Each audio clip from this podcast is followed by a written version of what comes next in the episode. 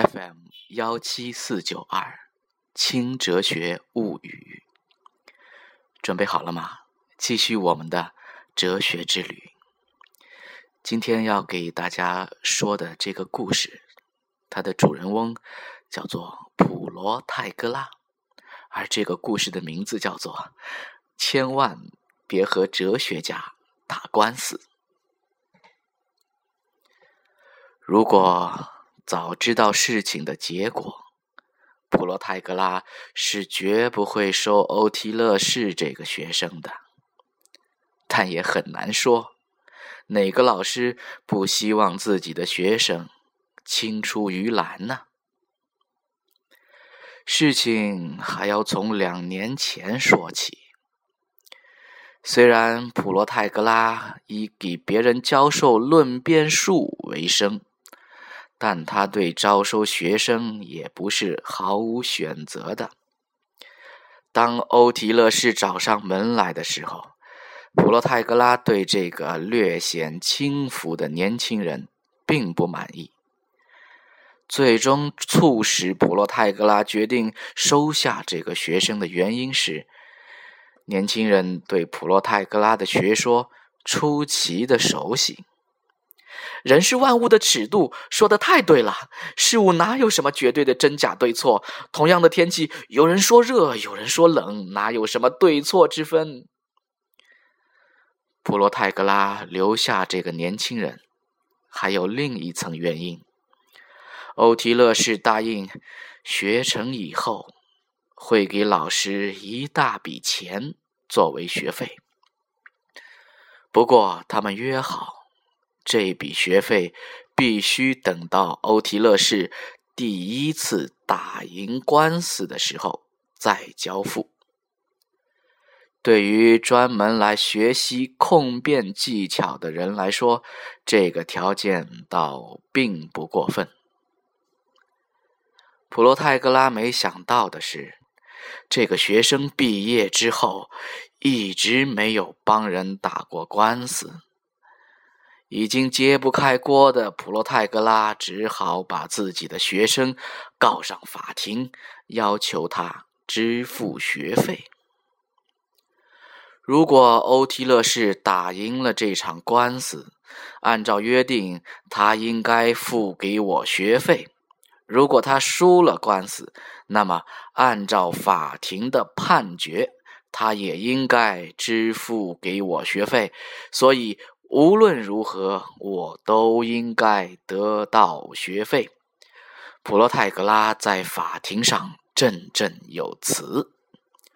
正如我的学，正如我的老师所说的，如果我打赢了这场官司，按照法庭的判决，我不需要支付学费；如果我输了这场官司，那么按照约定，我也不需要支付学费。所以，不管结果如何，我都不需要支付学费啊。欧提勒士不慌不忙地说：“这个时候，普罗泰格拉惊得张大了嘴。不过，我们或许更应该同情法官。这毫无疑问是一个无解的悖论。或许法官自掏腰包向普罗泰格拉支付学费，才是唯一的解决办法。所以。”千万别和哲学家打官司。好了，这个故事是关于普罗泰戈拉的。古希腊是一个高度民主的地方，城邦的重大事务都是由公民大会投票来决定的。所以，在这个地方，你只要有高超的辩术，就可以说服别人投你投你的票，你就几乎可以办成任何的事情。于是，在古希腊就出现了这么一帮人，他们专门以教别人怎么辩论为生。这些人被称为智者，智慧的智，智者。这些人就是老师的祖师爷，那他们是史上最早的教师。不过，这些祖师爷们名声可不太好，他们只管辩论的技巧和华丽的语言，至于你要辩论的内容，他可管不了。在他们那个地方没有什么善恶是非，只要对他们有利，完全可以把白的说成黑的，把黑的说成白的。普罗泰戈拉和他的学生的这场观赏性极强的诉讼，就是最典型的智者作风。普罗泰戈拉是智者中最著名的人物。关于普罗泰戈拉，你只需要记住一句话：人是万物的尺度。在他看来，事物根本就没有什么真假对错之分，人才是衡量一切的标准。这里的人指的是个人，萝卜青菜各有所爱，所以呢，每个人眼里的世界是不一样的，世界没有什么统一的标准。在普罗泰戈拉之后，智者学派里还出了一个很有名的人，他的名字叫做高尔吉亚。高尔吉亚提出了三个著名的命题。第一个命题，他说：“这个世界上根本没有东西存在。”第二个命题，就算这个世界上有东西存在，我们也没有办法认识它。第三个命题，就算你能够认识它，你也没有办法把你的认识告诉别人。怎么样？你能证明他说错了吗？我们这个世界真的是存在的吗？或者只是你的想象？你看过《黑客帝国》没有？里面的很多人都自以为生活在现实世界中，其实他们只不过是一个电脑程序。或者你一定看过《盗梦空间》，谁也不知道自己在第几层梦境之中。梦境有的时候比现实看起来更为真实。这让我们想起了庄周梦蝶的故事。庄子躺在床上睡午觉。然后梦见自己变成一只美丽的蝴蝶，在五彩缤纷的花丛中自由的飞翔，真是开心，飞呀飞呀，飞了一会儿，庄子猛然惊醒，然后怅然若失。他说：“到底是我庄子梦见了那只蝴蝶呢，还是那只蝴蝶梦见了庄子呢？哪一个是梦境？”哪一个是现实？就像古人所说的“人生如梦”啊。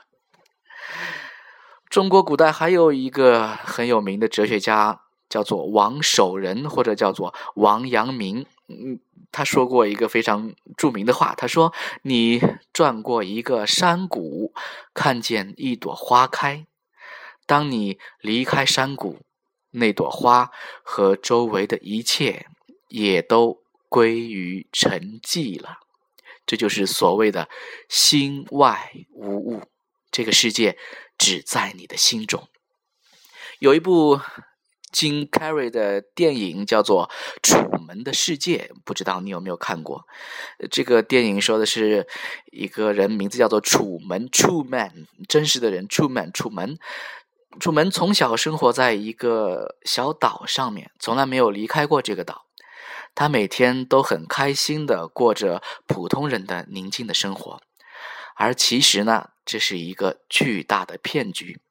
楚门身边所有的人，包括他的父母、妻子、同事、朋友，甚至是路人，都是演员假扮的。楚门的生活就是一场真人秀节目，他的生活里到处都隐藏着摄像机，只有楚门自己。不知道这个真相，这真是一个充满着预言性的故事。我们这个时代是一个娱乐至死的时代，连人的生活、人的情感、人的生死都可以拿来娱乐娱乐。我小的时候就有过类似的想法：有没有可能我的生活都是假的？有没有可能我周围所有的人都不过是群众演员？他们合谋为我创造了一个虚假的世界？对你来说，这个你每天身处其中的世界无比的熟悉。可是，你有没有想过，这一切真的是像你想象的那样如此坚定、如此真实吗？你怎么样去证明它呢？我想让我们用一个孩子的眼光去重新打量这个世界吧，抛开那些成见，永远不轻信，永远有一个怀疑的态度。我想这是我们应有的一个态度。好，今天就到这里，再见。